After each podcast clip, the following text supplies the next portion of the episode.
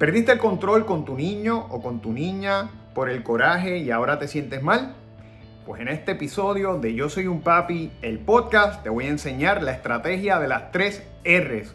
Una solución efectiva de disciplina positiva que te va a ayudar a manejar los conflictos con tus hijos.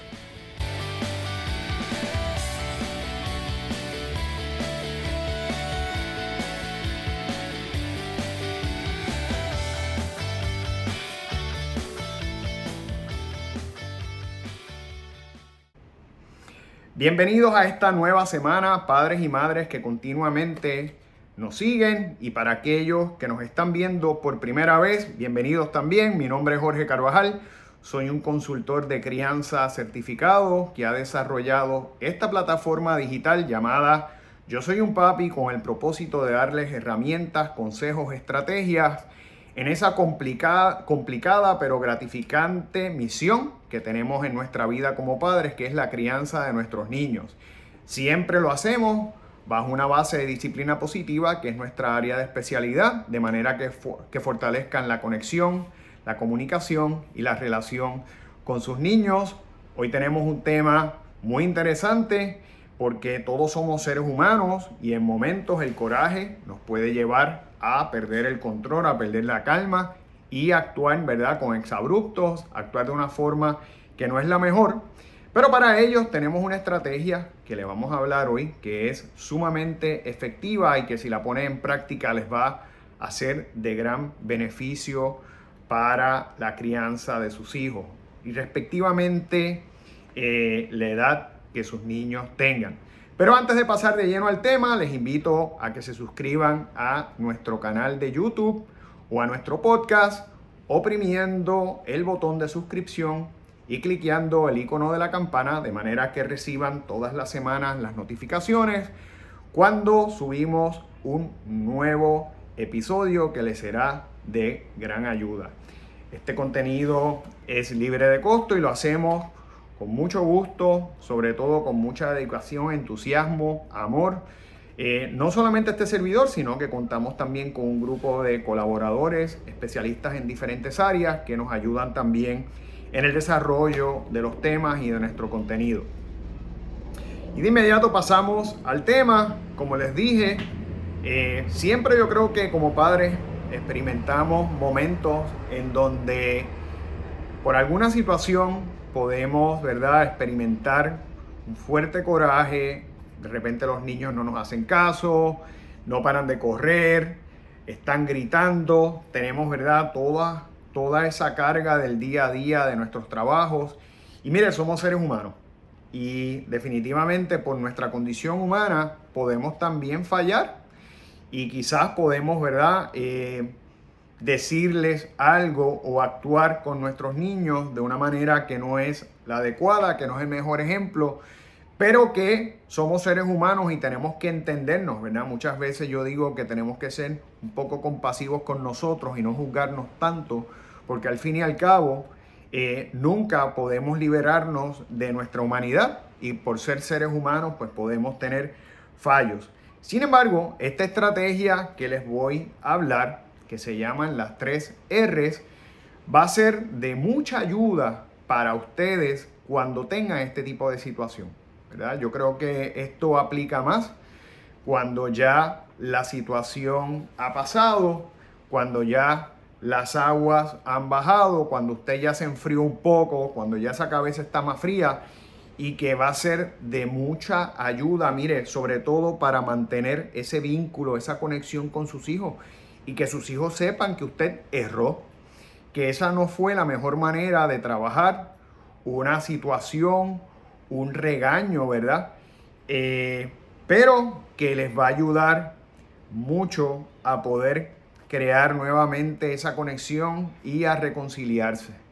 Así que para mí eso es de importancia. Yo creo que no es saludable que nosotros, y a veces pasa, que usted se enoje con sus hijos y esté días enojado, porque ese niño o esa niña va a sentir eso en el ambiente. Recuerde que los seres, los seres humanos somos seres energéticos y todo eso que nosotros sentimos, de alguna manera lo emanamos y las otras personas lo sienten. Es como cuando usted, ¿verdad? Usted entra a una reunión y usted sabe cuando el ambiente está tenso, cuando hay esa densidad en, la atmósfera eh, incómoda, pues es lo mismo que pueden sentir nuestros hijos cuando usted no está bien. Y nosotros queremos, ¿verdad?, que en el hogar, que es quizás el hogar más, eh, que es el espacio donde más importante, donde nosotros pasamos tiempo, sobre todo con nuestra familia, usted quiere que ese ambiente, que esa atmósfera eh, sea positiva. Y por eso esta, esta estrategia le va a ser de tanta utilidad.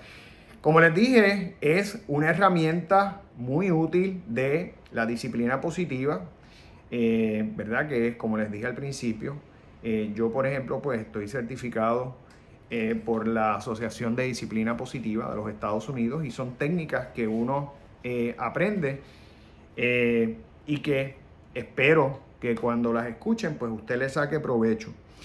Y vamos a empezar de inmediato cómo opera. Como les dije, las tres R's tienen tres eh, fases.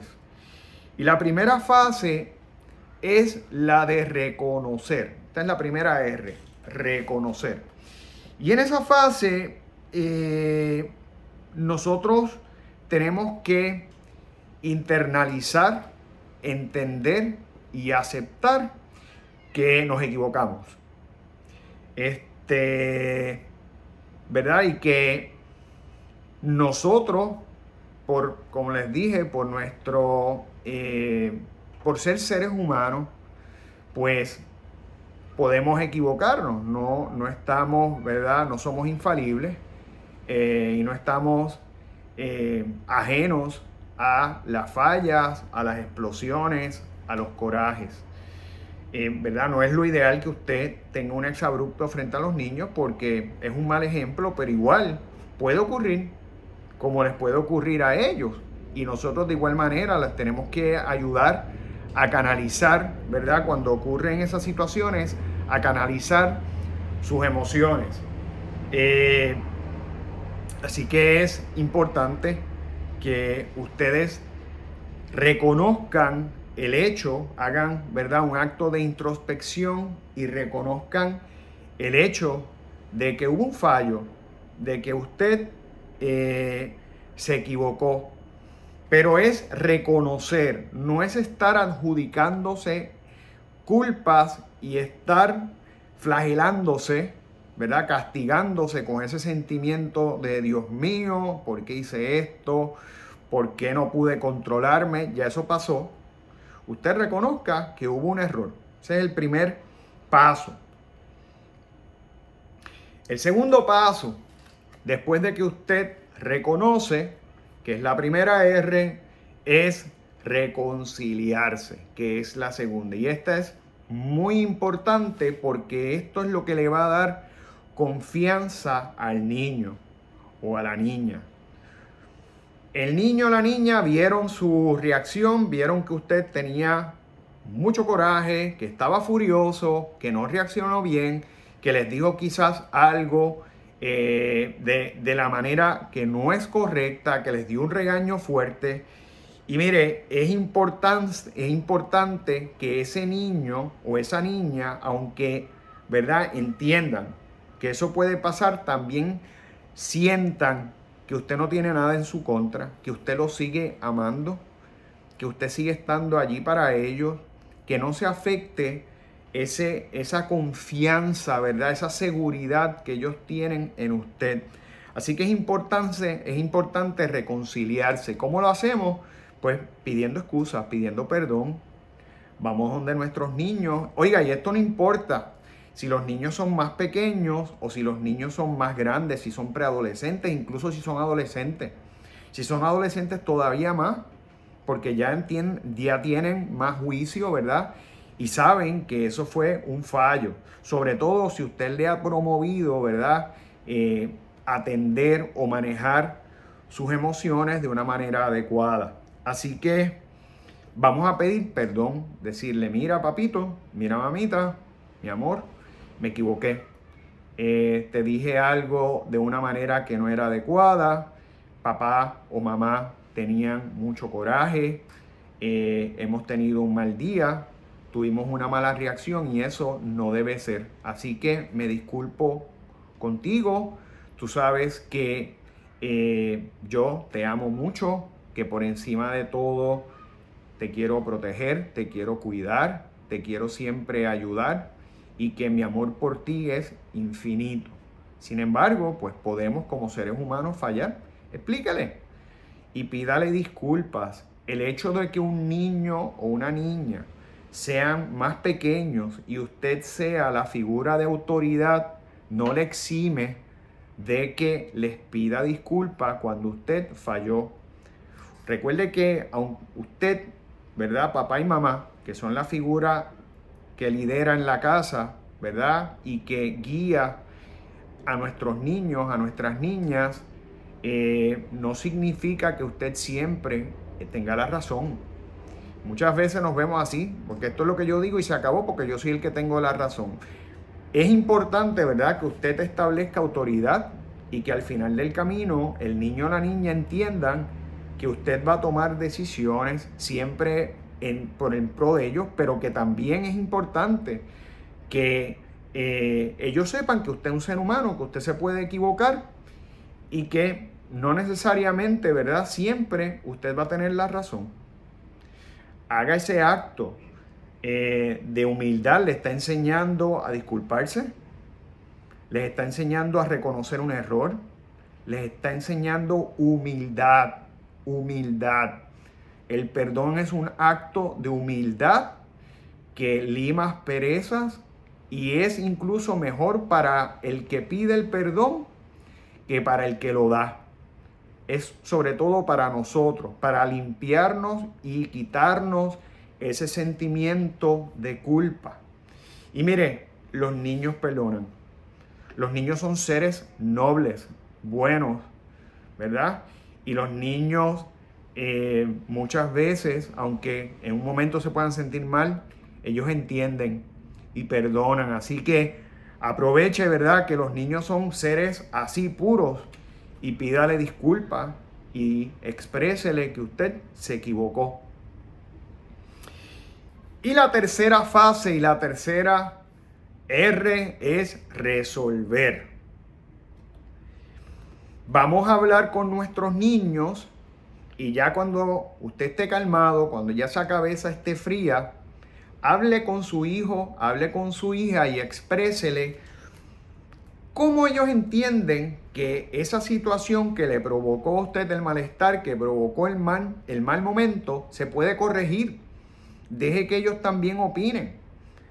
A lo mejor, por ejemplo, eh, quizás lo que le provocó a usted la molestia, por dar un ejemplo, es que usted le está pidiendo que boten la basura y ellos no lo hacen siguen jugando entre ellos, no le hacen caso y llega el momento en que usted, ¿verdad? Producto de todo lo que a lo mejor está acumulado de tensión, de trabajo, de malos ratos, explota por esa situación. A lo mejor cuando usted le plantea cómo podemos resolver esto, a lo mejor ellos le pueden decir, pues mira, déjanos jugar 15 minutos cuando llegamos de la escuela y botamos la basura. O mira, déjame botar la basura después que termine la asignación.